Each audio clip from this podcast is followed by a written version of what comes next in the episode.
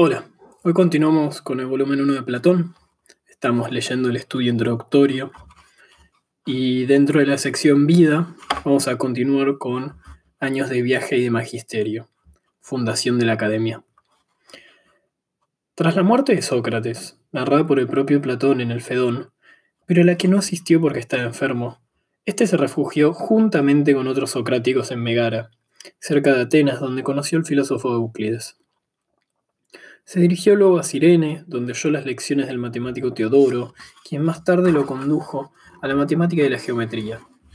El académico lo inmortalizó en Téteto. Pasó a Italia donde se relacionó con círculos pitagóricos, que le influirían de manera decisiva. Sabemos por Diógenes, Laercio y Plutarco que viajó a Egipto para visitar a los profetas o divinos. Según Plutarco, se costeó el viaje en especias, pues pagó con tinajas de aceite de sus olivos, que vendió en el mercado. Pero los viajes más relevantes fueron los que realizó a Siracusa. En 389 y 388 a.C., Platón viajó por primera vez a la capital de Sicilia. Antes de llegar a Siracusa pasó por Tarento, para conocer y entablar relación con el político filósofo Arquitas, cuya personalidad intelectual fue importante para el mismo desarrollo intelectual de Platón. Parece que se inspiró en Arquitas para su teoría de los filósofos reyes. En Siracusa gobernaba el general Dionisio I, que tras expulsar a los cartagineses que asediaban la ciudad, había sido proclamado tirano. Nada claro está el motivo que impulsó a Platón a efectuar ese, viaje, ese primer viaje a Siracusa. Es cierto que cuando emprendió el viaje su estado de ánimo era de profundo desencanto en cuanto a las posibilidades de actuar en la política de Atenas. La corte, siracusana, era por su riqueza y su esplendor centro de acogida de personalidades relevantes, artistas, entre otros. A lo mejor Platón pensaba que podía influir en un tirano para que impulsase algunas de las medidas que estaba madurando y que pronto se plasmarían en el ideario de la fundación de la Academia y en su diálogo fundamental, la República. Pero lo cierto es que, una vez en Siracusa, se sintió apasionadamente atraído por el joven Dion, cuya hermana Aristómaca era la mujer de Dionisio. Platón lo describe a Dion como un joven de unas cualidades intelectuales y morales de carácter excepcional y el discípulo perfecto a quien podía abrir su corazón sobre sus propios ideales políticos. Dion absorbió con entusiasmo la doctrina socrática de la superioridad de la virtud sobre el placer y el lujo, y renunció a los relajados hábitos que se estilaban en Italia y Sicilia, con lo que se ganó, en vida de Dionisio, cierta impopularidad en los círculos de la corte. Dion marcó la vida de Platón y los sucesos del devenir político en Siracusa. Su estancia en la ciudad finalizó en 387, cuando, tras fuertes desavenencias con el tirano, intentó retornar a Atenas. Se dice que Dionisio vendió a Platón como esclavo, pero en Egina fue comprado o por el, o por el Cirenaico Aníceris o por algún anónimo que lo conocía para liberarlo. Cuando, las, cuando tras los avatares del viaje Platón llegó a Atenas, fundó la Academia en 387. Para saber qué era justo en relación con los estados y los individuos, eran necesarias una educación rigurosa y una búsqueda imparcial de la verdad, que se llevaran a cabo lejos de la confusión y de los prejuicios de la política activa. En otras palabras, solo era posible para los filósofos o amantes de la sabiduría. Si los únicos gobernantes buenos son los filósofos, su deber en tales circunstancias no era sumergirse en la vorágine de la política, sino hacer cuanto pudiera por convertirse en filósofo él mismo y por convertir a otros posibles gobernantes. La primera tarea educativa, la primera tarea era educativa, y fundó la academia. Para ello escogió un terreno situado junto al gimnasio y los jardines dedicados al héroe Academos o Ecademo. Para crear una institución de esas características, con locales, edificios, jardines, etc., se necesitaba en un requisito, en Atenas, un requisito legal consistente en registrarla como un tiasos, es decir, como una asociación dedicada a alguna divinidad. Platón la dedicó a las musas, Creo que la academia estaba inspirada en las comunidades pitagóricas. Era una conjunción de formación filosófica y científica con una visión religiosa, ascética y dietética de la vida y una orientación política. Una actividad esencial en la institución eran las comidas en común, en las que unaban la alimentación sana con conversaciones filosóficas. Un débil eco de estas características de la academia es quizá la costumbre que tuvieron nuestras facultades en cierto tiempo de hacer que se leyera a los escolares un libro editificante durante la cena. La República nos puede dar indicios de cómo era la organización de los estudios en la academia. Probablemente los estudios tenían una duración de 15 años, los días primeros dedicados primero a las enseñanzas elementales y luego a las ciencias formales, matemática y geometría y los cinco restantes a la filosofía. ¿Qué entendía Platón por filosofía?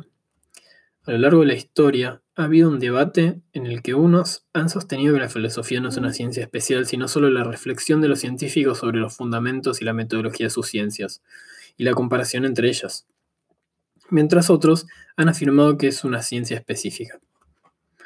Como la esencia de los sistemas filosóficos radica, en gran medida, en su arqué, origen, Platón y Aristóteles pueden alumbrarnos en la búsqueda de la definición de la filosofía. En la academia se reunían geómetras matemáticos, políticos, médicos, poetas, arquitectos, urbanistas, entre otros. Las discusiones, los debates y diálogos sobre lo común y lo diferente de sus disciplinas fueron reflejados en los diálogos del académico. Para Platón, la filosofía era la dialéctica, a saber, captar la unidad en la diversidad y la diversidad en la unidad. El diálogo sofista es el paradigma de la filosofía como dialéctica. Aristóteles sostuvo con firmeza que la filosofía era la ciencia por excelencia y la mejor. Así afirmaba, y ciertamente todas las demás ciencias eran más necesarias que ella, pero ninguna es mejor. Y también sostenía que esa ciencia trata de los principios y causas supremas de las cosas, de las entidades y conceptos generalísimos sin los cuales nada puede existir como ser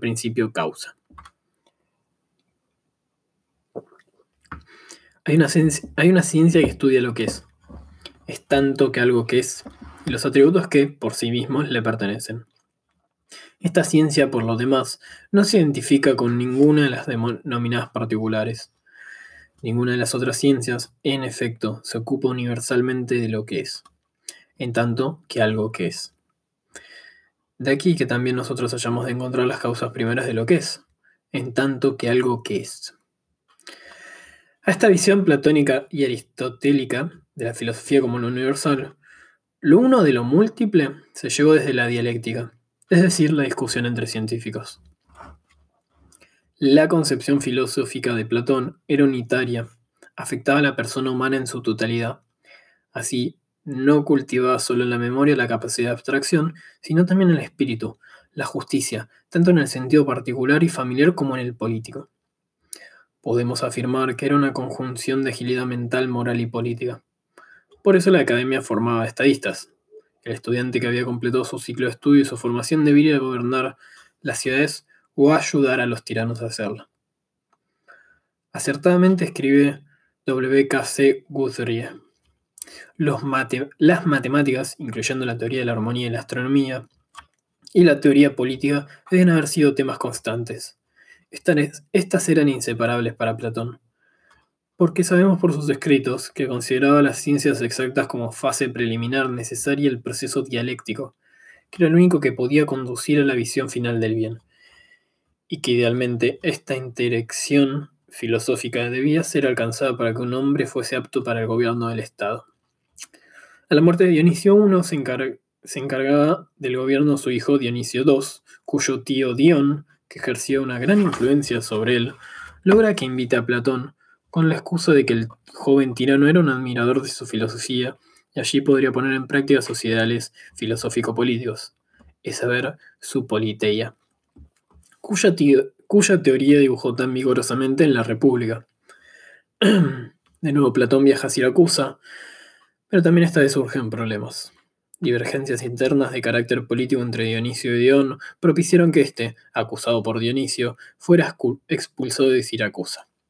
Entonces Platón también abandona la ciudad y durante un tiempo ambos trabajaron en la Academia de Atenas. Asombrosamente, en el 361 a.C., Platón emprendió el tercer viaje a Sicilia. Dionisio insistió en que esta vez deseaba poner en práctica la filosofía platónica. Arrepintiéndose de las equivocaciones de antaño y que para ello incluso habría escrito un manual basado en las doctrinas platónicas. Dionisio reunió en su corte a varios filósofos relevantes e instaron a Platón a trasladarse a Siracusa. Platón no pudo resistirse a la presencia en la corte, sobre todo el pitagórico Arquitas de Tarento.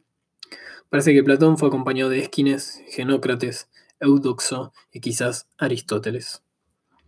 Los esfuerzos combinados de todos sus amigos fueron demasiados para él y volvió por tercera vez a Sicilia en el 361 a.C. A pesar de que todo lo que le sugerían ahora los estrechos de Mesina eran los terribles peligros de Escila y Caribdis. Platón regresó a Atenas en 360 a.C. porque había llegado a experimentar horror por mis peregrinaciones en Sicilia y mi fracaso, y volvió definitivamente a la tranquilidad de la filosofía teórica en la academia.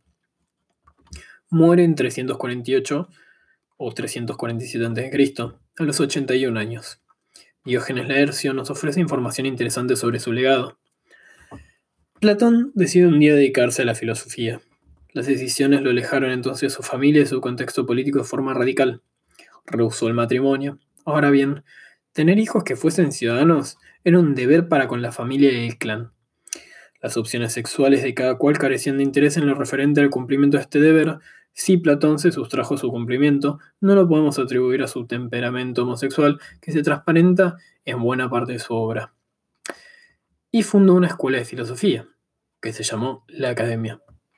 Esa institución muy nueva en el mundo griego se hizo famosa pronto y atrajo numerosos estudiantes, entre los cuales Aristóteles fue el más conocido. La creación de esta institución nueva, que, cuando se la compara con la actividad pública de los sofistas, parece replicada sobre sí misma y universitaria. Marca un giro importante en la historia de la filosofía.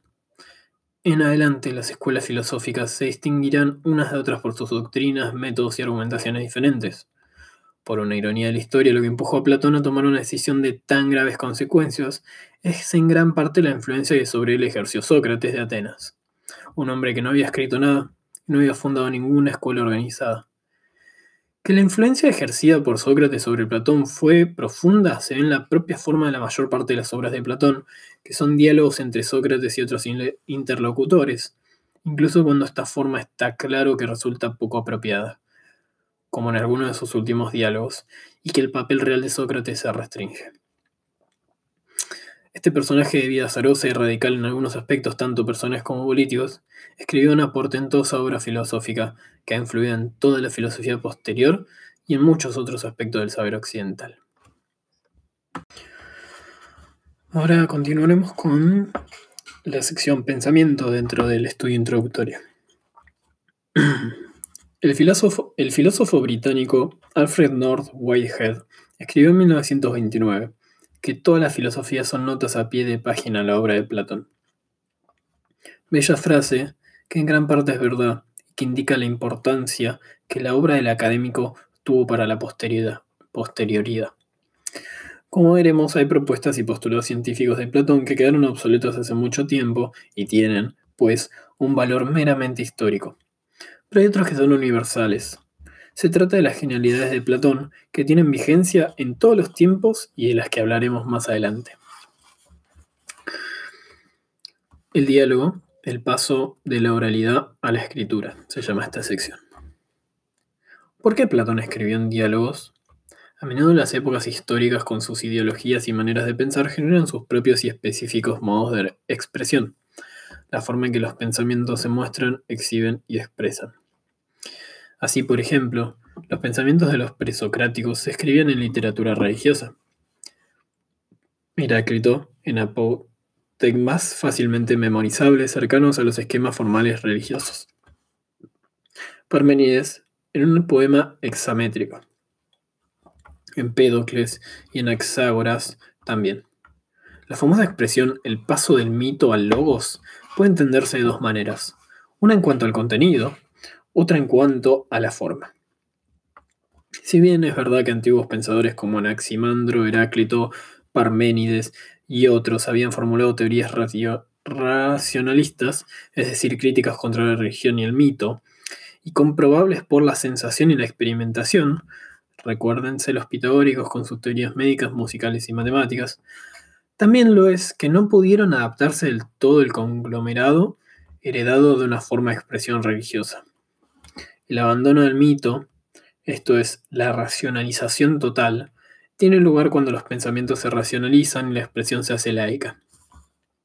Esto sucede especialmente con los sofistas, pero hay resistencias, una de ellas la de Platón. En los siglos V y IV a.C. se entabla un debate sobre la preeminencia de la oralidad o la escritura como mejor medio de expresión. En la carta 7, Platón escribió que la filosofía, las excelsas doctrinas, solo pueden alcanzarse mediante las conversaciones y la amabilidad de la vida en común. Todo lo escrito sobre la filosofía tiene escaso valor. En el Fedro, Platón incide sobre el tema. Uno de los antiguos dioses de Egipto, Zeus, fue el inventor de la escritura, y además de los números y el cálculo, de la geometría, de la astronomía, del juego de damas y de los dados. El rey de todo Egipto era Tamus, cuya corte estaba en Tebas. Zeus enseñó a Tamus sus artes, le explicó las utilidades de cada una y le instó a difundirlas entre los egipcios para su mejoramiento. El rey aprobaba o reprobaba según fuera el caso. Cuando llegó a los caracteres de la escritura, Zeus le dijo que haría más sabios a los egipcios, pues acrecentaría su memoria que para el, exigir de la inteligencia. Que era el, pues acrecentaría su memoria que era el elixir de la inteligencia. Pero el rey le respondió que precisamente se lograría lo contrario, es decir, el olvido, pues quien se fíe de los caracteres fijos de la escritura no ejercita la memoria. En el mundo de la escritura informatizada, esto nos puede parecer extraño, pero en la Grecia antigua, la escritura se consideraba más como una ayuda de la palabra hablada que como un sustituto de esta. Tanto Homero como la poesía, las tragedias, la oratoria se escribían solo para ser memorizados y cantados o recitados. En tiempo de Platón, la situación estaba cambiando. Y en esta, etapa de transición, la relación entre el logos hablado y el escrito se convirtió en tema de vivas discusiones. Heródoto y Tucídides habían escrito sus historias y filósofos como Anaxágoras y Demócrito sus tratados. Pero la práctica normal seguía consistiendo en leérselos a otros en voz alta. Tucídides expresa el temor de que la austeridad de su obra la haga menos agradable de oír, y Sócrates describe el efecto que le produjo oír a uno leer un libro de Anaxágoras. En esta época hubo una discusión ardua entre Isócrates, que hizo del oratorio un género totalmente escrito, y Alcidamante, que sostenía que los discursos no debían escribirse de ninguna manera. Debían inventarse y decirlo sobre los momentos y las circunstancias. En la Academia de Platón, un esclavo leía en las comidas. El paradigma de la escritura para la oralidad se da en la tragedia ática, a la que Platón criticó con dureza por muchas razones de las cuales luego hablaremos. Pero podemos avanzar que el académico tuvo recelos, tuvo celos de la tragedia, de su belleza y de su influencia en numerosos agentes. Si las excelsas doctrinas, la verdadera filosofía, solo se puede cantar solo se puede captar en la oralidad compartida de la academia. Se ha surgido se ha sugerido la existencia de las doctrinas no escritas, de las que los diálogos son la parte menos profunda, la dedicada a los ilustrados pero no a los verdaderos filósofos. Pero Platón quiere que su filosofía se difunda al universo, entonces y en el futuro. Se percató de que la, de que la escritura, aunque no le gustase, era el definitivo y irreversible modo de expresión, escribió abundantemente. Por eso dice Platón. Eso sí, con que una vez algo haya sido puesto por escrito, las palabras ruedan por doquier. Igual entre los entendidos de los entendidos que, como entre aquellos a los que no les importara en absoluto, sin saber distinguir a quienes conviene hablar y a quienes no. Escrito en el Fedro. ¿Por qué Platón escribe diálogos? Los, sofistas escribían discursos, ejercicios literarios y tratados. ¿A qué se debe ese género literario de Platón tan sutil, tan potente, tan embaucador? Se han ofrecido muchas razones y vamos a desgranarlas. Una diría que la filosofía de Platón es una ventana abierta a su época y a sus problemas. El Yedo escribe, el filósofo que inició la escritura filosófica lo hizo bajo la forma de diálogo no nos legó largos tratados sobre el ser, la justicia o la bondad, sino que, agrupando una completa galería de personajes de su tiempo, nos puso a hablar. Y en esa habla, en boca de Sócrates, Laques, Cármides, Adimanto, Glaucón, Ergómenes, Lisis, entre otros, consiste en la filosofía platónica. Por ello no tiene sentido esa divertida objeción de la dificultad de entender lo que Platón quería decir, de lo ambiguo de su planteamiento, de los finales sin solución y sin respuestas definitivas. La filosofía de Platón es la suma del discurso de todos los interlocutores de sus diálogos, la suma de todas sus contradicciones. Ahora bien, la suma de los discursos de todos los interlocutores, Platón la canaliza, en la mayoría de los diálogos, mediante una sabia y a veces taimada dialéctica, hacia la imposición de sus teorías e ideologías. En segundo lugar, Platón era discípulo de Sócrates, del que se dice que era ágrafo, pero no lo era del todo pues algo escribió. Pero sobresalía por ser un gran conversador que hacía emerger la verdad dentro de sus interlocutores mediante el diálogo, preguntas y respuestas. Eso era la mayéutica, hacer que el interrogado sacase a la luz la verdad del alma así como las parteras ayudaban a alumbrar a los cuerpos. Platón ha dejado escrito dos textos inmarcesibles sobre la mayéutica de Sócrates, uno en el Téteto, otro en el Sofista. Por tanto, es muy razonable pensar que Platón escribiera diálogos para transferir a la escritura las ideas dialogadas de Sócrates. La escritura dialogada inmortalizaría a Sócrates. Por otro lado, el diálogo platónico refleja a la perfección la manera de filosofar de la academia.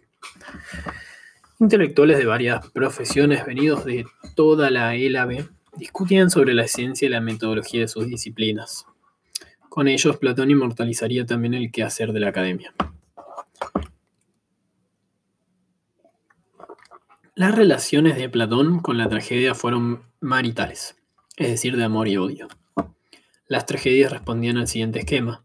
Los dioses envían a los hombres, ate, obnubilación de la mente, que les hace cometer actos desmesurados, ibris, por los cuales son castigados. Lo que en las tragedias se representaba era la epifanía de los dioses y cómo la historia debía acordarse a la querencia y a los deseos de los felices. Oponerse a ello era ibris, desmesura, que conlleva nefastas consecuencias para el hombre. Todo esto concuerda a la perfección con los preceptos delficos de nada en demasia y pensar pensamientos mortales.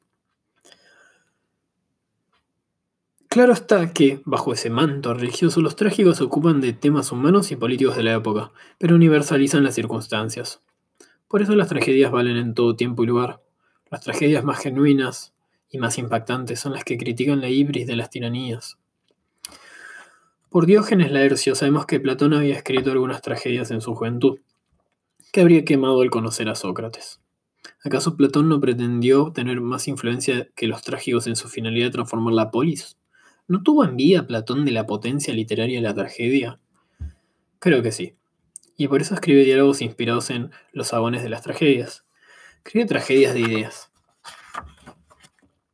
Pretendió emularlos y superarlos es sobrecogedora la potencia de la tragedia.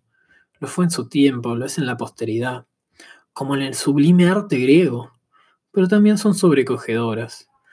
Algunas memorables páginas de Platón, la alegoría de la caverna, la república, la teoría del amor en el banquete y tantas otras.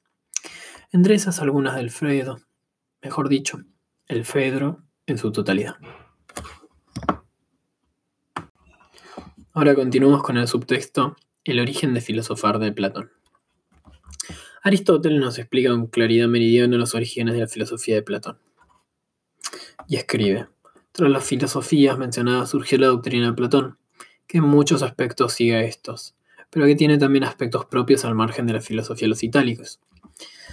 En efecto, familiarizado primero desde joven con Crátilo y con las opiniones heraclíteas de que todas las cosas sensibles están eternamente en devenir y que no es posible la ciencia acerca de ellas, posteriormente siguió pensando de este modo al respecto. Como por otra parte Sócrates se había ocupado de temas éticos y no era absoluto de la naturaleza en su totalidad, sino que buscaba lo universal en aquellos temas, habiendo sido el primero en fijar la atención en las definiciones, Platón lo aceptó si bien supuso por tal razón que aquello no se da en el ámbito de las cosas sensibles, sino en otro tipo de realidades. Y es que es imposible que la definición común corresponda a algunas de las cosas sensibles, dado que están eternamente cambiando. Así pues, de las cosas que son, les dio a aquellas el nombre de ideas, afirmando que todas las cosas sensibles están fuera de ellas, que según ellas reciben su nombre. Y es que las múltiples cosas que tienen el mismo nombre que las formas existen por participación. Por otro lado, al hablar de participación, Platón se limitó a un cambio de palabra. En efecto, si los pitagóricos dicen que las cosas que son existen por imitación de los números, aquel dice, cambiando la palabra, que existen por participación y tienen ciertamente en común el haber dejado de lado la investigación acerca de, de que pueda ser la participación o imitación de las formas. Platón afirma, además, que entre las cosas sensibles y las formas existen las realidades matemáticas, distintas de las cosas sensibles por ser eternas e inmóviles, y de las formas porque hay muchas semejantes, mientras que cada forma es solamente una y ella misma. En este texto complejo se dice que la filosofía platónica es en muchos aspectos consecuencia de la de los pitagóricos, de la de Heráclito, y los que seguían su estela por sensualistas y materialistas como Demócrito, y de Sócrates. Platón conocía las teorías heráclitas a través de Crátilo, según las cuales toda es materia que conforma las diversas y cambiantes estructuras del universo. Todo está en perpetuo movimiento. Si todo está en perpetuo y constante movimiento, no puede haber ciencia sobre ello. pues la ciencia exige la persistencia de sus objetos de manera que puedan ser fijados en una definición. No puede haber ciencia sobre el pantarré, Heráclita todo fluye. Por otro lado, Sócrates se ocupa solo de temas éticos y buscaba la universalidad de los conceptos morales que pudieran reflejarse en la definición. Así, por ejemplo, conceptos como justicia, bondad, valor, entre otros, eran universales y por lo tanto se los podía definir, definir con precisión. Algunos sofistas pensaban que, por ejemplo, una conducta era justa si una comunidad la definía como justa aunque otra comunidad podía definirla como injusta. Eso, era el eso es el relativismo y el convencionalismo de la moral. La esencia de su valor radica en la convención. Por el contrario, Sócrates pensaba que esos conceptos morales eran universales, porque anidaban en las almas de los hombres que son iguales. En un proceso de introspección todos reconocemos en nuestra alma lo que está mal y lo que está bien. Esta es la esencia del intelectualismo moral de Sócrates. Platón acoge con gusto tal teoría, pero piensa que la búsqueda de lo universal no debería restringirse a los conceptos morales, sino que debería extenderse a todos. Así estipuló que debería haber ideas de todos los conjuntos de cosas existentes, es decir, un mundo superior paralelo al cotidiano que conocemos. Esta suposición de ideas extra temporales planteaba a Platón dos problemas. ¿Hay evidencia de que tales ideas existan? ¿Y cómo los conocemos si están fuera de la percepción sensorial? Para ambas preguntas, Platón halló respuestas en lo pitagórico. Escribe W.K.C. Guthrie. Para Platón, las respuestas a la primera pregunta radica en el reino de la verdad matemática que había sido tan extensamente revelada por los pitagóricos y que, por medio de su aplicación a la música, eran consideradas por ellos como causa primordial del orden y la armonía del universo. Por consiguiente, por consiguiente, en las matemáticas así entendidas, Platón tenía ante sus ojos un ejemplo de la existencia de la verdad fuera del mundo sensible. La afirmación de que un triángulo está compuesto por tres líneas rectas es verdadera aunque no sea verdad ningún triángulo dibujado por el hombre dado que una línea tiene por definición longitud, pero no anchura, y es por tanto invisible. Los triángulos de la experiencia se aproximan solamente a la verdad, igual que una acción justa se aproxima a la forma eterna de la justicia. La explicación moderna de la verdad matemática como verdad analítica o tautológica no era posible para Platón ni para ningún pensador de su tiempo. A la, segunda pregunta también halló solución en el pitagorismo, que mantenía la teoría de la inmortalidad y la reencarnación de las almas el alma inmortal preexiste al compuesto alma-cuerpo, es decir, al individuo. Y por alguna razón o culpa, esto Platón no lo explica muy bien ni en el Menon ni en el Fedro, que es donde se trata estas cuestiones, por alguna razón o culpa caen en la materia y animan. Es decir, crean cuerpos que tienen una existencia limitada más o menos larga. A la desaparición, lo que llamamos muerte, el alma se reintegra a su lugar natural inmortal, donde permanece si ha ejercitado una vida sana y justa mientras estaba encarnada. Si no, se reencarna hasta cumplir el ciclo que le lleve a la justicia y la santidad. En el otro mundo, el inmortal, el extra espacio temporal, el alma, ve las ideas con absoluta precisión y claridad. La contaminación de la encarnación produce el olvido del perfecto conocer, pero la vista de lo más bello, de lo sensible, la proporción, el equilibrio, etc. El alma, aunque imperfecta, recuerda las ideas. En la teoría del conocimiento, como recuerdo, como reminiscencia. La visión de cosas, sean acciones morales, círculos, triángulos o casos de belleza física, que son todas imperfectas, no habría podido nunca, en opinión de Platón, implantar en nuestra mente por sí mismas el conocimiento de la perfección. Hubiéramos podido extraer a partir de ellas un criterio para discriminar entre estas. Pero si la visión tuvo lugar con anterioridad, ellas pueden ponernos en el camino de su recuperación. Es claro que la teoría platónica del conocimiento como anamnesis va indisociablemente ligada a la teoría religiosa pitagórica de la inmortalidad del alma. La anamnesis implica la inmortalidad del alma. F.M. Cornford critica con dureza a muchos modernos que intentan explicar la teoría platónica del conocimiento prescindiendo de su unión con la religión. Platón plasmó con vigor y belleza esa teoría, tanto en la alegoría del Soma Sema como en la pasmosa importante alegoría de la caverna. Con esto terminamos por hoy. Mañana, en el próximo capítulo, mejor dicho, continuaremos con teoría platónica de las ideas dentro de estudios introductorios, dentro de la sección em, pensamiento. Muchas gracias.